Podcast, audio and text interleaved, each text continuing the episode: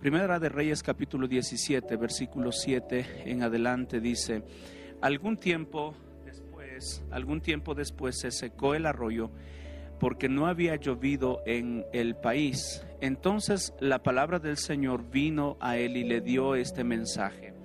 Ve ahora a Zarepta de Sidón y permanece allí. A una viuda de este lugar le he ordenado darte de comer. Así que Elías se fue a Zarepta. Al llegar a la puerta de la ciudad encontró una viuda que recogía leña. La llamó y le dijo, por favor, tráeme una vasija con un poco de agua para beber mire, tráeme una vasija con un poco de agua para beber. Mientras ella iba por el agua, él volvió a llamarla y le pidió, tráeme también, por favor, un pedazo de pan. Tan cierto como que vive el Señor tu Dios, respondió ella, no me queda ni un pedazo de pan, solo tengo un puñado de harina en la tinaja y un poco de aceite en el, en el jarro.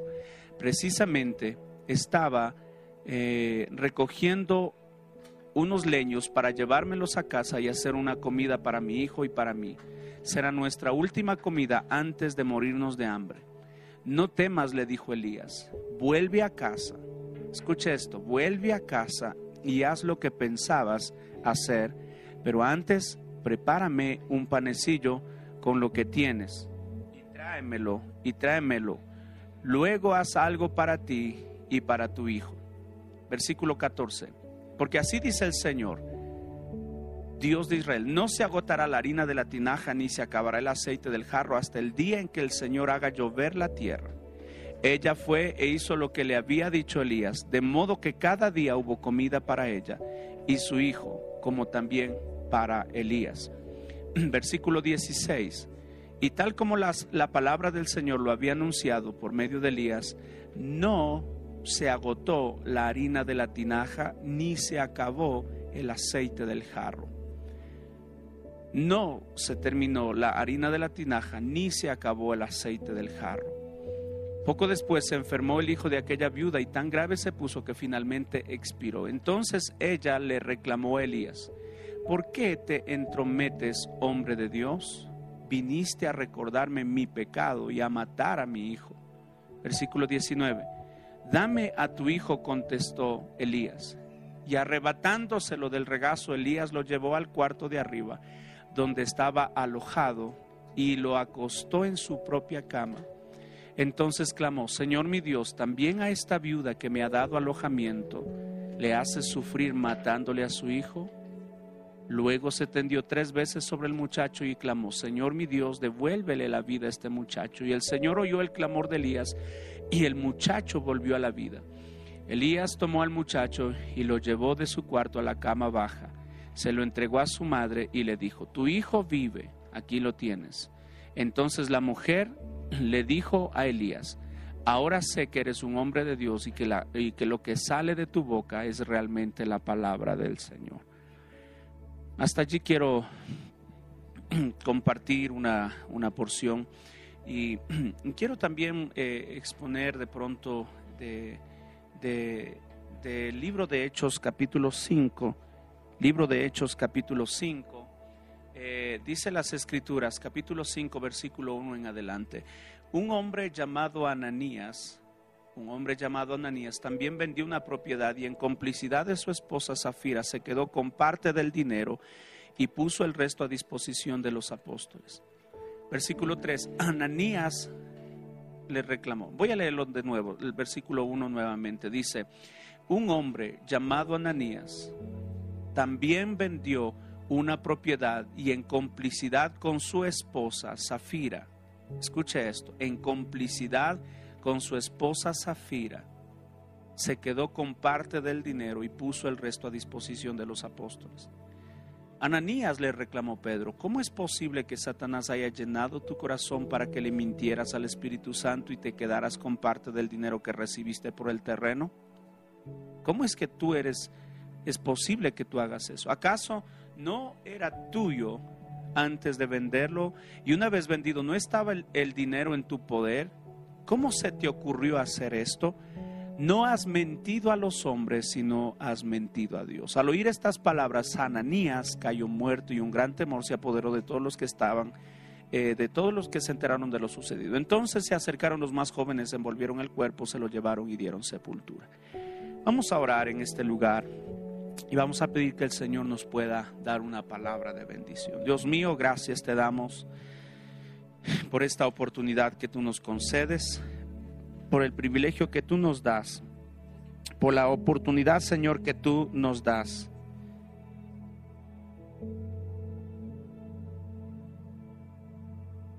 Señor, queremos que tú nos bendigas en esta mañana, que tú seas hablando a nuestro corazón, a nuestra mente, a nuestro espíritu y que podamos, Señor, recibir una palabra de aliento en esta mañana. En el nombre de Jesús oramos.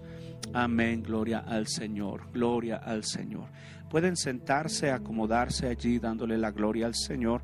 Y gracias a todos quienes están conectados con nosotros. Hay muchas personas que están eh, unidos a esta transmisión, nuestros hermanos de la iglesia principalmente, lo cual honramos y bendecimos y agradecemos su fidelidad y, gracias y a, y otras personas que están de otros lugares también. Qué bendición tenerlos, nos da mucha alegría que estén unidos con nosotros en esta transmisión también. Y queremos invitarle, deje sus peticiones de oración, porque al final vamos a estar orando por todas nuestras peticiones, pidiendo que el Señor sea ayudándonos. Em, creo y tengo bien claro en esta mañana que el poder de la multiplicación en las manos de Dios es sumamente extraordinario. Pues como es su promesa, siempre el Señor tiene planes de multiplicar y no solamente de sumar. El, propósito, el plan del Señor siempre es de llevarnos a una dimensión mucho más grande, una dimensión mucho más gloriosa, a una dimensión mucho más especial. El Señor no solamente tiene planes de, de bendecirnos, el Señor tiene planes de multiplicarnos. Él tiene planes de hacer cosas grandes con nosotros. Pero es importante que nosotros podamos entender que esa multiplicación se logra en las manos del Señor, no en nuestras manos. Voy a decir una vez más, el poder de la multiplicación se, logra en las manos de Dios no en nuestras manos. Es, es, lamentable el día de hoy, como mencioné hace un momento, la, situación que, vamos a estar enfrentando financieramente y la que estamos ya enfrentando financieramente es una situación apremiante, es una situación compleja, difícil, es una situación bastante, bastante apretada.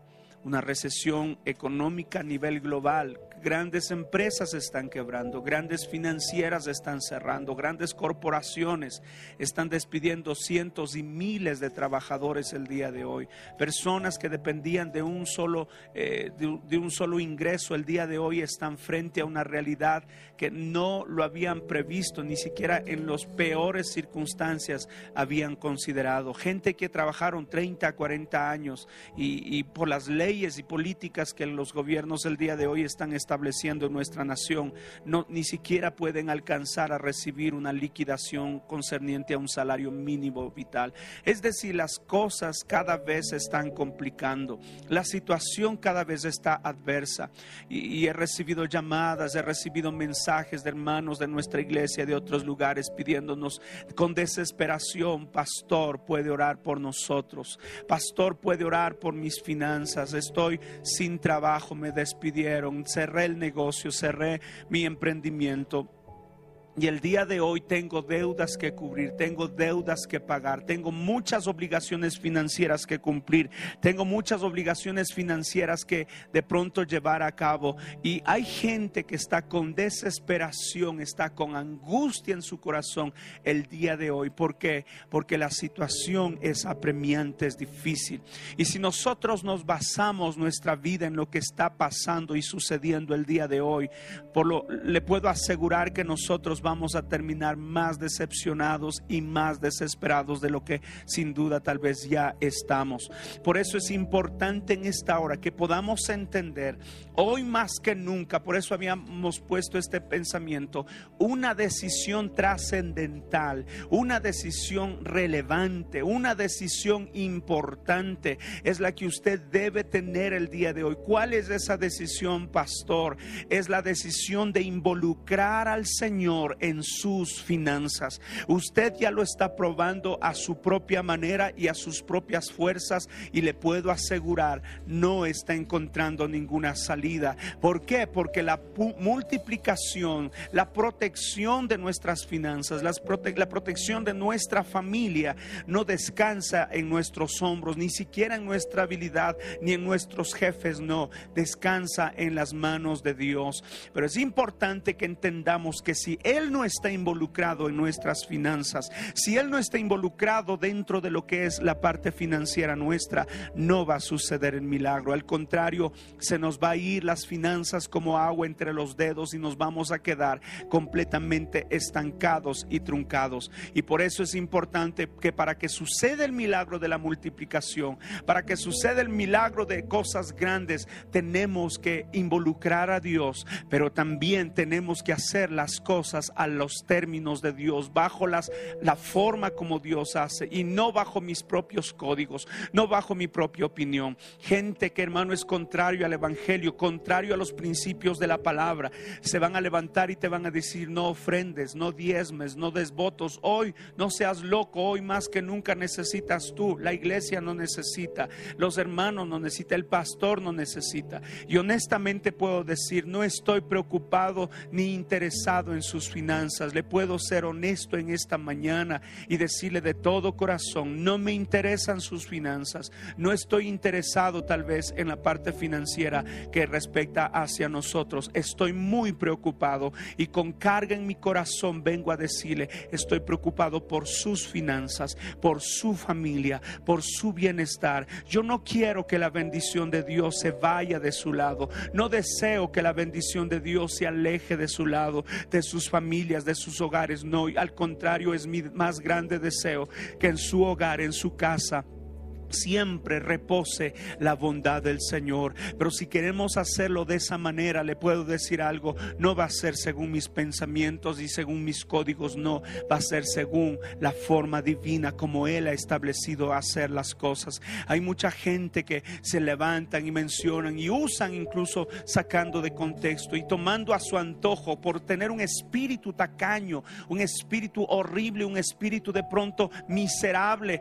y, que está con con, codicia en su corazón y mencionan el día de hoy que no deben diezmar, no deben de ofrendar, no deben dar votos. Y cuando hemos visto que aún hombres de, hombres en este mundo que ni siquiera conocen de Dios, que ni saben de Dios, ellos han aprendido la importancia de saber dar, la importancia de poder ofrecer, de poder, tal vez gente que hasta son ateos, pero han encontrado el secreto de cuando nosotros damos, recibimos a cambio. Cuando nosotros podemos ofertar para alguien, podemos suplir la, ayuda de alguien, la necesidad de alguien, ellos tienen una satisfacción y aunque no creen en Dios, pero aplican los principios de las escrituras. Y esto es lo que yo deseo en mi corazón, con, todo mi corazón le puedo decir. Y muchas personas tal vez que están escuchando, tal vez ni siquiera han diezmado, ni siquiera han ofrendado. Y le puedo decir, por eso le estoy diciendo, este, este mensaje no es pensando en nosotros, este mensaje es pensando en la iglesia. ¿Por qué? Porque si usted da o no da, nosotros hemos aprendido a vivir por fe.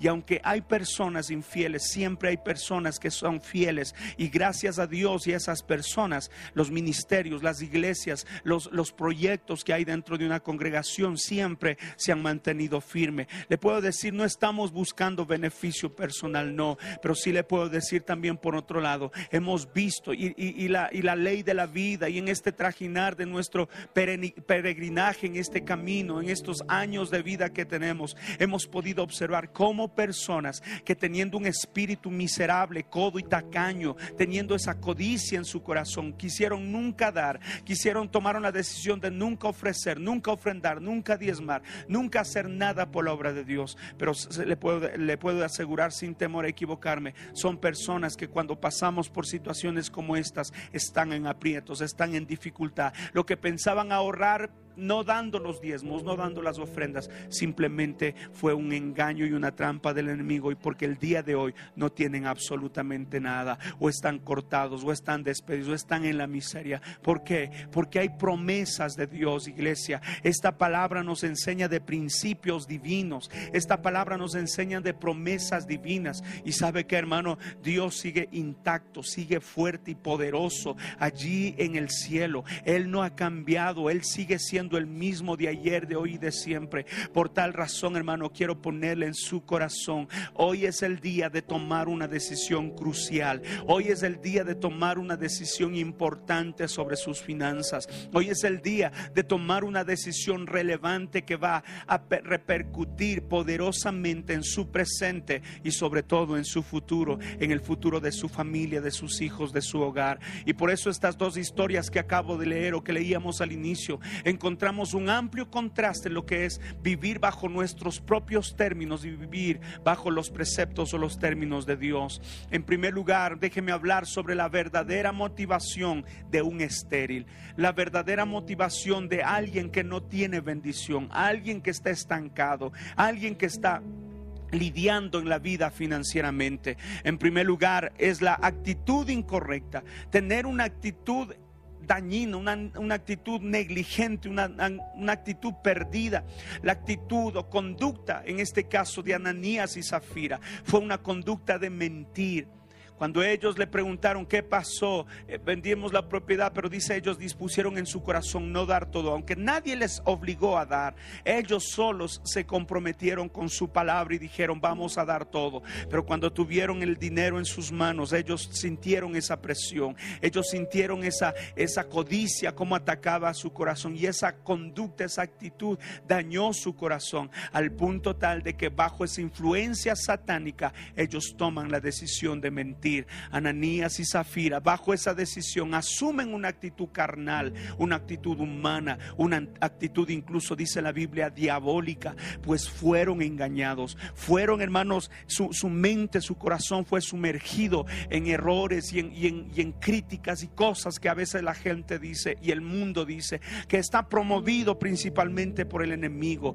Y eso, ellos están pensando, ¿qué van a hacer con el dinero? ¿A dónde va a ir? ¿Será que van a usarlo bien? ¿Será que no lo van a malgastar? ¿Será que, eh, qué va a pasar con eso? Y hoy yo, yo mismo estoy necesitado, hoy yo hago, necesito de dinero. Entonces ellos cayeron bajo la influencia del engaño. Y Juan 8:44 dice, ustedes son de su padre el diablo, cuyos deseos quieren cumplir. Desde el principio este ha sido un asesino y no se mantiene en la verdad porque no hay verdad en él. Cuando miente expresa su, propio, su propia naturaleza es un mentiroso. Y él, dice, es el padre de la mentira. La primera conducta que ellos asumen es una, una actitud incorrecta. Es un, basado en un corazón que se dañó, en un corazón que se pervirtió, en un corazón que se hizo, hizo negligente, se hizo malo. Y basado en eso toman una actitud de engaño, de mentira. ¿Y cuál fue el resultado de esa influencia?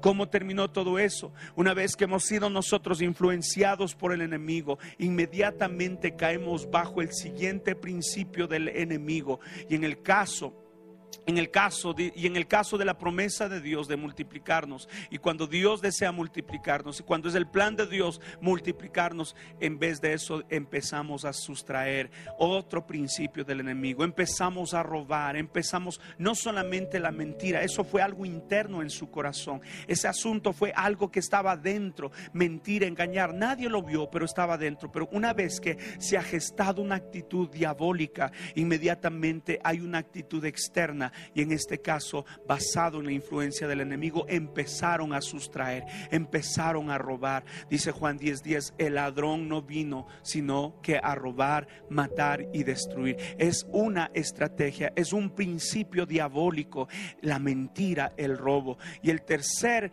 el tercer punto que quiero mencionarles sobre esto es el poder de la elección. Ahora bien, es necesario entender, hermano, que la decisión está en nuestras manos por lo menos en nuestra iglesia, que tenemos el honor casi por 19 años de pastorear, jamás hemos exigido a nadie el diezmo, jamás se ha exigido a nadie la ofrenda, el diezmo, los votos, jamás no lo hemos hecho. ¿Por qué?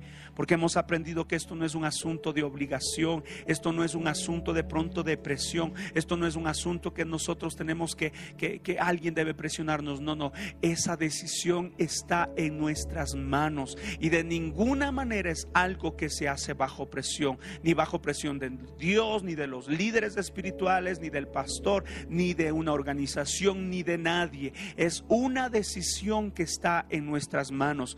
Pues en Hechos 5:4 el apóstol le recuerda a Ananías y a Zafira, dice, ¿acaso no era tuyo antes de venderlo? Y una vez vendido, ¿no estaba el dinero en tu poder? ¿No podías tú tomar una decisión con respecto a eso? ¿Cómo se te ocurrió hacer eso? Podías haber hecho lo correcto.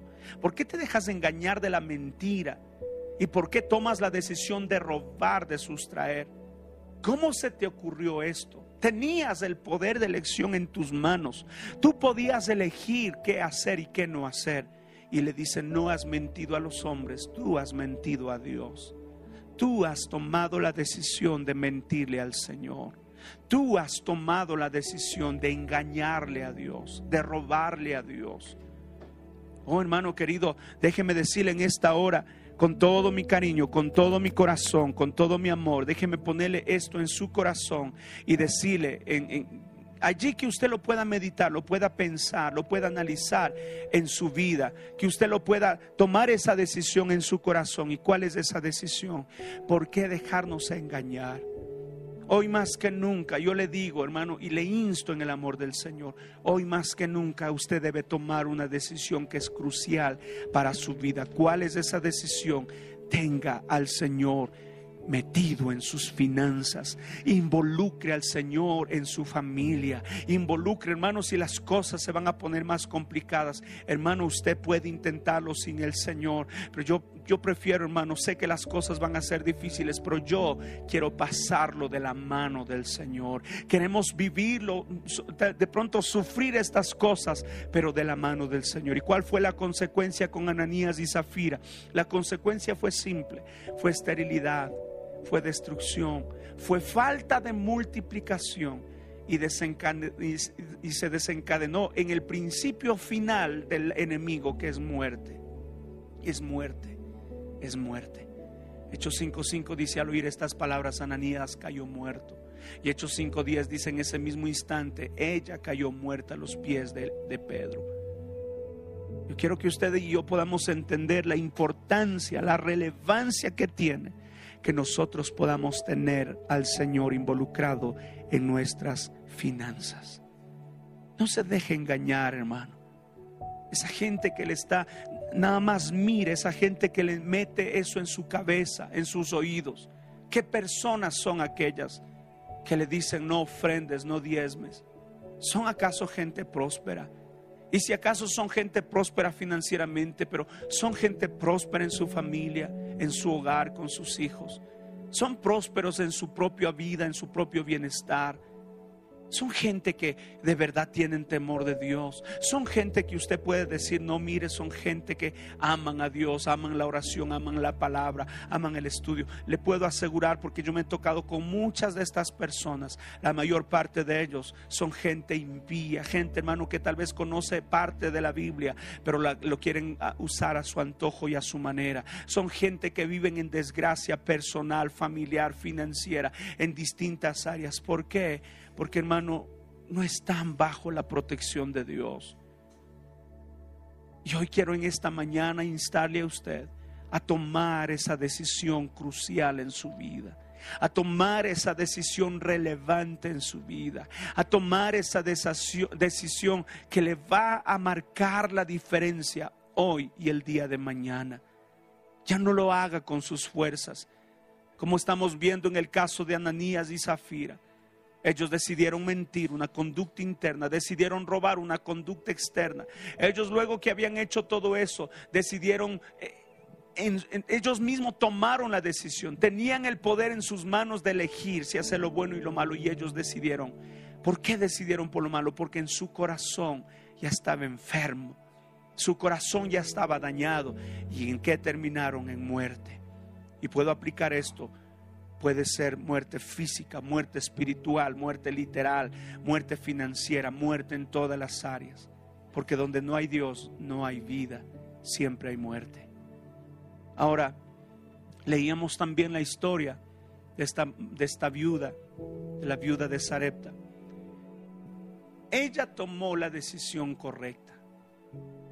¿Cuál es la verdadera motivación de la multiplicación? ¿Cómo logro yo encontrar la multiplicación en mi vida? ¿Cómo logro conseguir que el Señor multiplique mis finanzas? ¿Cómo? Tenemos que ir haciendo todo lo contrario de lo que hicieron Ananías y Zafira. En primer lugar, esta mujer tuvo una actitud productiva. Tuvo una actitud productiva. La actitud productiva, hermano, es empezar a ver desde los principios de Dios y no desde una perspectiva humana. Es importante empezar a ver nosotros desde cómo Dios ve las finanzas, no como nosotros vemos o como esos enemigos de la fe miran. Debemos empezar a conectarnos a la dimensión sobrenatural. Ahora, si usted y yo podemos mirar desde un punto de razonamiento o lógica humana, incluso me atrevo a decirlo hasta con un poco de respaldo bíblico en lo concerniente a las viudas. Esta viuda de la historia que leíamos al inicio, ella podía no hacer nada. Y es más, podía pedir a Dios que la defendiera. Porque el profeta llegó y le dijo, mira, quiero que me des de comer. Y ella le, dije, pero no, le dice, pero yo no tengo apenas tengo un poquito de, harina y un poquito de aceite. Y estaba tomando unas leñas para luego ir, preparar, comer eso y echarnos a morir. Y el profeta dice, ah, está bien, haz lo que vas a hacer, pero dame a mí primero. Aquí nosotros podemos ver una aparente injusticia, una aparente contradicción un aparente descuido del profeta. ¿Cómo se atreve un profeta de Dios que no, no mira la necesidad de la viuda? Que no mira lo que estamos pasando? que no mira la, circunstancia en las que estamos viviendo y todavía recoge ofrendas, todavía pide diezmos, todavía está recordando de los votos y de, las, de los aportes, todavía el pastor no se da cuenta de eso. Oh, si tan solo pudiéramos mirar la dimensión espiritual, nos daríamos cuenta, hermano, que todas esas son oportunidades de abrir ventanas de bendición para nuestras familias, para nuestras finanzas. Pero eso logramos entenderlo cuando cuando miramos desde la perspectiva divina y dejamos de mirar desde la perspectiva humana. Y esta mujercita bien pudiera haber tomado una decisión de no dar nada. Es más, la Biblia le respaldaba. Permítame leerle Éxodo capítulo 22, versículo 22. No explotes a las viudas ni a los huérfanos, porque si tú y tu pueblo lo hacen y ellos me piden ayuda, yo te aseguro que te atenderé, yo atenderé a su clamor arderá mi furor y mataré y los mataré a ustedes a filo de espada y sus mujeres quedarán viudas y sus hijos quedarán huérfanos. No te metas, dice el Señor, en este mandamiento con las viudas, con los huérfanos. Deuteronomio 24, 19 dice, cuando recojan la cosecha de tu campo y olvides una gavilla, no vuelvas por ella. Déjala para el extranjero, el huérfano y la viuda. Yo me cuido de ellos, no quiero que nada les falte. Si tú tienes más, deja que ellos tomen lo que por ahí se te está quedando a ti. Así el Señor dice, tu Dios bendecirá todo el trabajo de tus manos. Cuando sacudas tu olivo, no rebusques en las ramas, las aceitunas que queden, déjalas para el extranjero, el huérfano y la viuda. Cuando coseches las uvas de tu viña, no repases las ramas, los racimos que queden, déjalos para el inmigrante, el huérfano y la viuda. Puede notar usted que, que estos versículos le respaldaban y ella podía tomar esa actitud. Mire, profeta, ¿no ha leído la Biblia?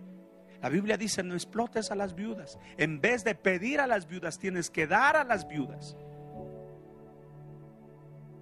Pero esta mujer tuvo que tomar también una decisión, como tomó Ananías y Zafira. Y ella pensó y dice, bueno, ¿puedo yo tomar el aceite y la harina y preparar y morir. O quién sabe, le hago caso a este hombre de Dios que me enseña principios sobrenaturales y le doy a él primero. ¿Quién sabe Dios hace algo? Toma la decisión de hacer algo y hace lo correcto. Y la, la, la, actitud que ella toma está basada en la promesa de Dios. Pues si usted recuerda, Primera de Reyes 17:13, no temas, le dijo Elías, no temas, vuelve a casa y haz lo que pensabas hacer, pero antes prepárame, prepárame. Quiero que me prepares a mí un panecillo con lo que tienes y tráemelo. Luego haz algo para ti y para tu hijo. Y escucha esto. Y esto es lo que la viuda escuchó.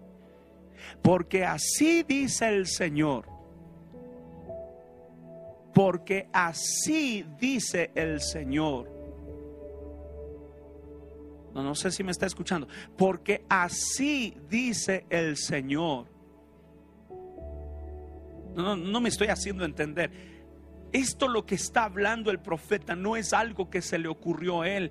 Esto es promesa de Dios. Así dice el Señor. Dios de Israel, Dios de este pueblo, Dios de esta iglesia, si tú haces lo que te pido, si tú das esa parte, si tú siembras aún en momentos de necesidad, si tú eres fiel aún en momentos de incertidumbre, en momentos de que todo este mundo y este sistema dice que no se va a poder, si tú lo haces, si tú lo haces, dice el Señor, no se agotará la harina de la tinaja, ni se acabará el aceite del jarro, hasta el día en que el Señor haga llover sobre la tierra. Aleluya. Yo no sé si usted puede darle un aplauso al Señor allí donde usted está. Es promesa de Dios, es promesa divina, es promesa del eterno, es el promesa del Todopoderoso. Así dice el Señor, así dice el Señor. Y Dios es fiel a sus promesas. Entonces, ¿qué es lo que ella hace? ¿Por qué ella toma la decisión de dar? Porque ella decidió escuchar la promesa de Dios. Ella decidió escuchar la promesa que el Señor tenía para ella. Y por esa razón toma la decisión de dar. Y el versículo 15 dice, ella fue e hizo lo que había dicho Elías. En vez de estar enojada, en vez de estar resentida, en vez de estar regañando al profeta, dijo, no, no, no, yo voy a tomar esa promesa. Pero pastor, es una crisis, es una sequía, es una, es una situación precaria. Y ella es viuda y es pobre. Puede que sea todo eso, puede que haya toda esa crisis, pero ella ahora se aferra a una promesa divina. ¿Quién va a dar la lluvia? Es el Señor. ¿Quién va a dar la provisión? Es el Señor. ¿Quién puede suplir las necesidades? Es el Señor. Por lo tanto, ella dice, prefiero, puedo tomar la decisión de hoy, tomar, comer y morir. O puedo tomar la decisión de hoy, darlo, entregarlo, sembrarlo y vivir. Retengo, pierdo y muero. Ofrendo, doy y vivo. Es la decisión crucial que ella tuvo que tomar. Y dice las escrituras, y tal, ella, ella fue, hizo lo que le había dicho Elías, de modo que cada día hubo comida para ella y su hijo, como también para Elías. Y tal como la palabra del Señor lo había anunciado por medio de Elías, no se agotó de la tinaja, ni se acabó el aceite del jarro. No se agotó la harina de la tinaja, ni se acabó el aceite del jarro. Qué poderoso, hermano. Esto me recuerda, hermano, que su actitud tenía tres ingredientes importantes. Número uno, tenía fe en las promesas de Dios. Ella confiaba en las promesas de Dios. Ella se desconectó del mundo natural y se conectó al mundo sobrenatural. Y dijo, voy a creerle a las promesas. ¿Por qué le crea promesas de gente de esta tierra, mortal igual que usted y que yo? ¿Por qué no creerle a un Dios que tiene promesas eternas? Lo segundo que esta mujer demuestra es que entregó en las manos de Dios lo que tenía no era mucho, poquito de harina, un poquito de aceite. Pero dijo, Señor, prefiero entregarlo en tus manos. En mis manos, en una empanadita, en una tortilla se acaba y nos morimos. Pero ¿qué tal si lo entrego en tus manos? Dios tiene el poder de la multiplicación. Cuando trajeron a, Jesús los cinco panes y los dos peces, le dijeron, ¿qué es esto para tantos? Claro, en tus manos no es nada, pero ponlo en las manos del Señor y verás ese poquito puede alimentar a más de cinco mil personas. Tenía fe en las promesas de Dios, entregó lo poco que tenía en las manos de Dios y en tercer lugar, esperó en Dios para recibir su multiplicación. Esperó en el tiempo de Dios para recibir la multiplicación. Tenía apuro, sí, estaba necesitada, sí, pero sabía que los tiempos de Dios a veces son distintos a los nuestros. Y quiero ir cerrando este espacio, porque dice la Biblia que sucedió algo curioso Versículo 17, poco después se enfermó el hijo de aquella viuda y tan grave se puso que finalmente murió. Entonces ella le reclamó a Elías, ¿por qué te entrometes, hombre de Dios? Viniste a recordarme mi pecado y a matar a mi hijo. Dame tu hijo, contestó Elías, y arrebatándolo del regazo, Elías lo llevó al cuarto de arriba donde estaban, estaba alojado y lo acostó en su propia cama. Entonces clamó, Señor mi Dios, también a esta viuda que me ha dado alojamiento. Mire, mire, mire lo que está recordando ahorita Elías. Señor, a esta persona que ha sido fiel, esta persona que ha estado allí apoyando el ministerio y la obra de Dios. A esta persona que me, me ha dado alojamiento le hace sufrir matándole a su hijo. Como pastor de la iglesia le puedo decir algo, mire, ¿Cómo nos cuesta a nosotros como pastores de una iglesia orar por gente que no es fiel a Dios? Y le voy a ser honesto, y no es que no lo hacemos, lo, hacemos y oramos siempre, y les cubrimos en oración. Pero qué, qué fácil es orar para alguien que es fiel, porque uno tiene algo que poner en la presencia de Dios.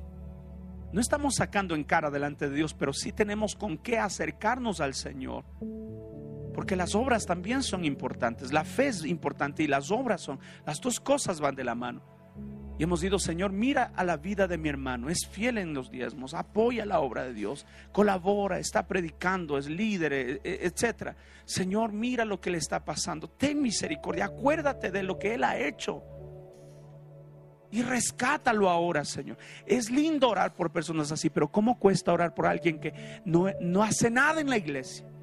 Lo único que hace es criticar, juzgar, viene cuando quiere y cuando puede.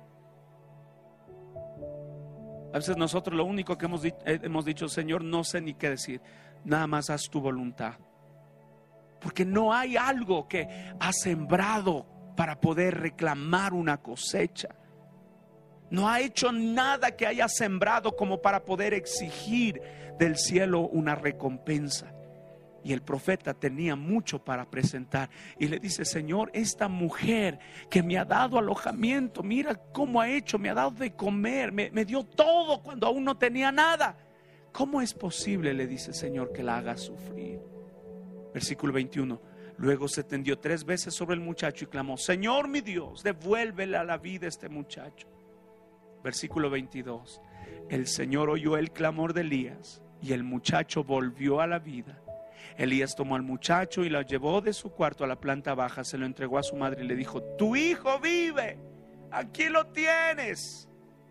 Entonces la mujer le dijo a Elías, ahora sé, Dios mío, que alguien entienda esta revelación en esta hora. Ahora sé que eres un hombre de Dios. O sea que lo que anteriormente le había dicho no lo hizo porque estaba segura, lo hizo nada más por fe. No estaba segura si iba a funcionar cuando Elías le dijo, mira, dame de comer a mí primero. Ella lo hizo, aún con la inseguridad, pues no sabía si era o no era el hombre de Dios. Pero cuando ve este milagro apenas se convence, ahora sé que eres un hombre de Dios y que lo que sale de tu boca es realmente palabra del Señor. Esta mujer, mire, no solo se le multiplicó lo que entregó en sus manos, sino que también logró conseguir una nueva vida para su hijo cuando él murió. Pues lo que sembró se convirtió en una semilla de multiplicación, en una semilla de lo sobrenatural. Ella sembró algo natural. ¿Qué era lo natural? Poquito de harina o poquito de aceite. Eso es lo, lo, natural que ella alcanzó a sembrar. Pero la respuesta, la multiplicación que vino, ya no era natural, era sobrenatural. ¿Por qué? Primero, el harina y el aceite no le faltó, sobrenatural. Segundo, su hijo muerto volvió a la vida, sobrenatural. Hermano, hoy más que nunca, usted y yo necesitamos tomar una decisión crucial en nuestras vidas. Hoy más que nunca, amada iglesia, usted y yo debemos tomar una decisión. Vamos a enfrentar esta situación y esta crisis y esta, esta complicación que va a venir. Lo vamos a enfrentar con el Señor, creyendo en sus promesas, o lo vamos a enfrentar oyendo las voces de este mundo, del diablo y de la gente miserable y tacaña que hay alrededor de nosotros. Por eso este tema le hemos llamado así, una decisión relevante. Una decisión trascendental, una decisión, hermano, que usted debe tomar. En nosotros, hermano, en usted, en mí está el poder de multiplicación. En usted y en mí está ese poder de multiplicación. Retengo, pierdo y muero como Ananías escucho las voces de este mundo, escucho y veo mi realidad y basado en mi realidad decido no dar nada. Retengo, pierdo y muero. O entrego, siembro, multiplico y sigo con vida.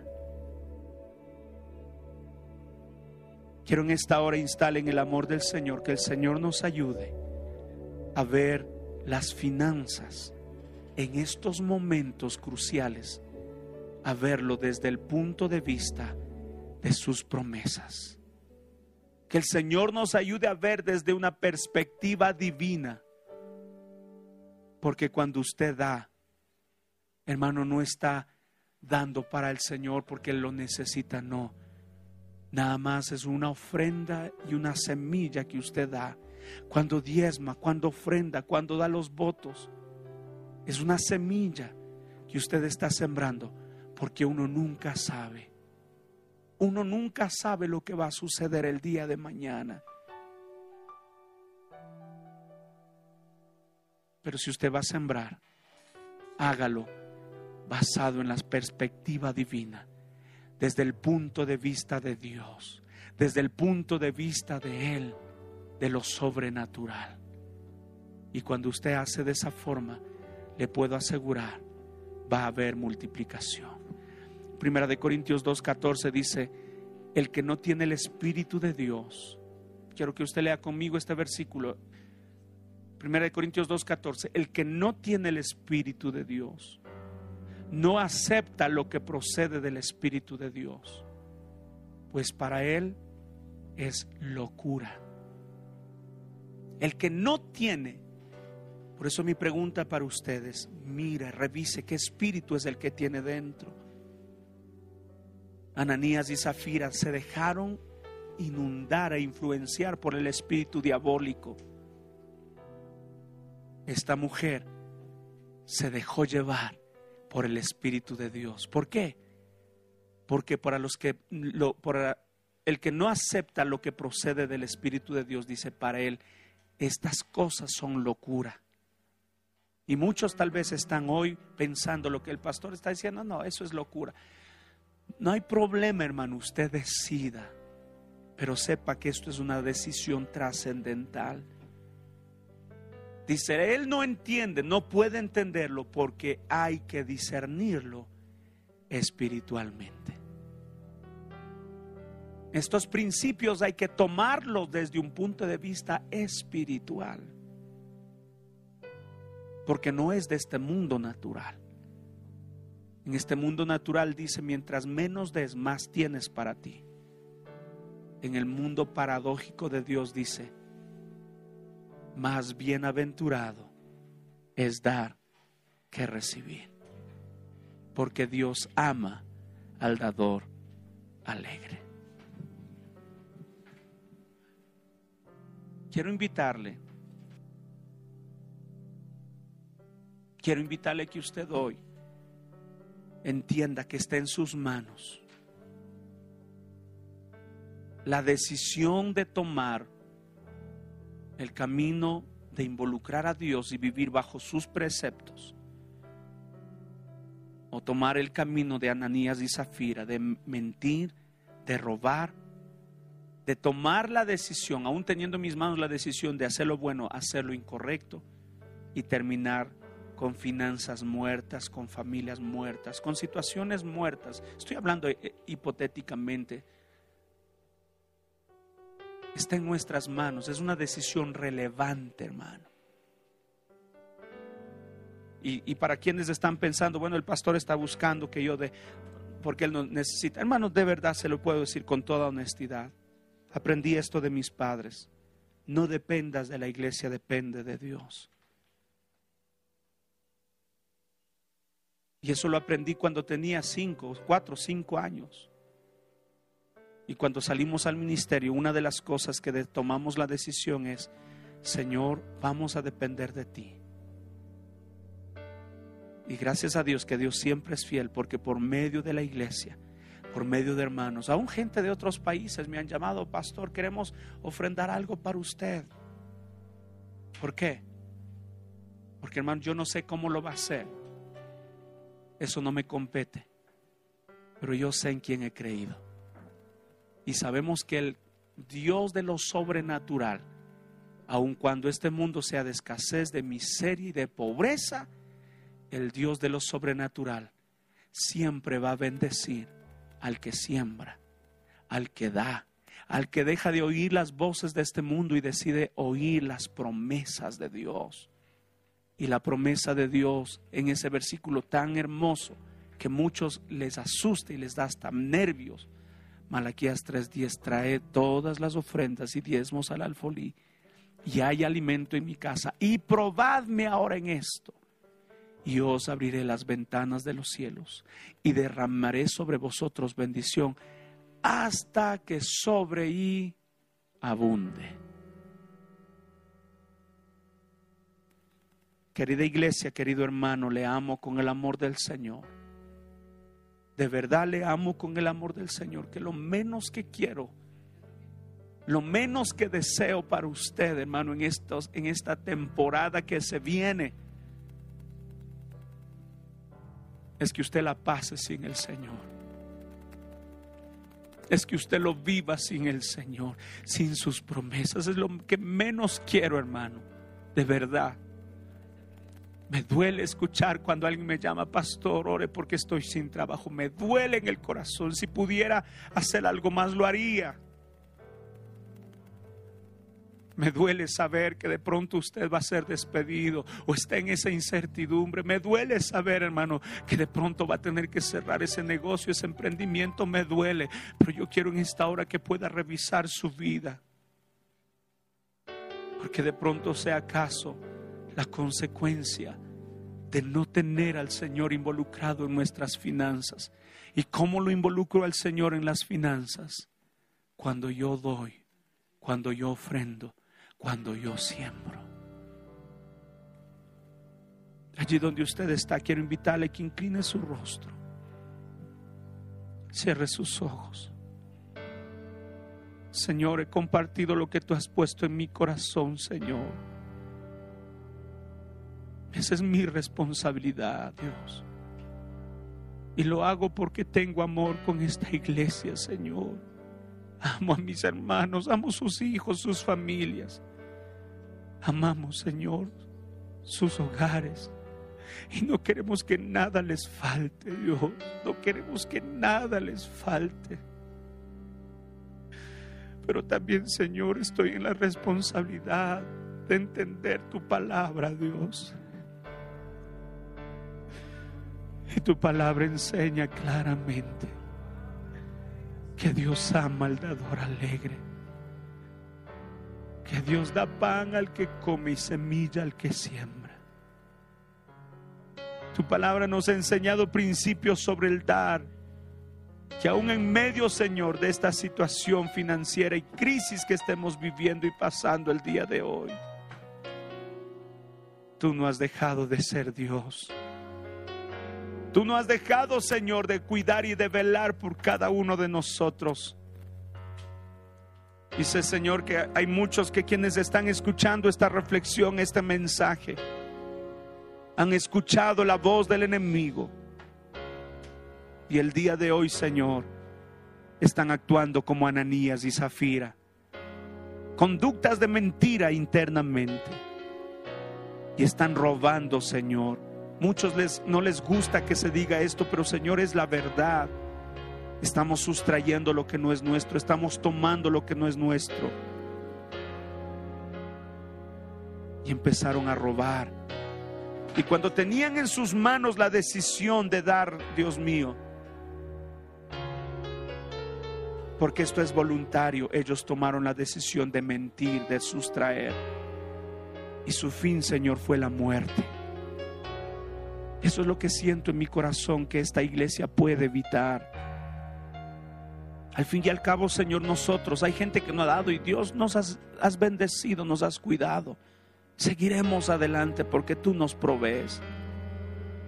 Pero Señor, yo pienso en mi iglesia, en mis hermanos, en familias tan hermosas que apreciamos, Señor. Hay gente, Dios mío, que está tal vez conectada por primera vez el día de hoy Señor, que tú puedas poner en su corazón esa importancia, esa necesidad de involucrarse con Dios, de estar cerca de Dios. Y cómo podemos cuidar nuestras finanzas haciendo como la viuda, aún en medio de la crisis, aún en medio de la escasez, aferrarnos de una promesa y decir, Señor, si tu promesa dice que nos vas a dar hasta que sobreabunde a los que dan ofrendas y diezmos, Señor, yo lo voy a seguir haciendo. Yo lo voy a seguir haciendo. Yo lo voy a seguir haciendo. Gracias te damos, Dios mío, por esta oportunidad. Bendigo las finanzas de mis hermanos y pido, Señor, que tú los ayudes a seguir adelante. Adoremos al Señor un momento en esta hora.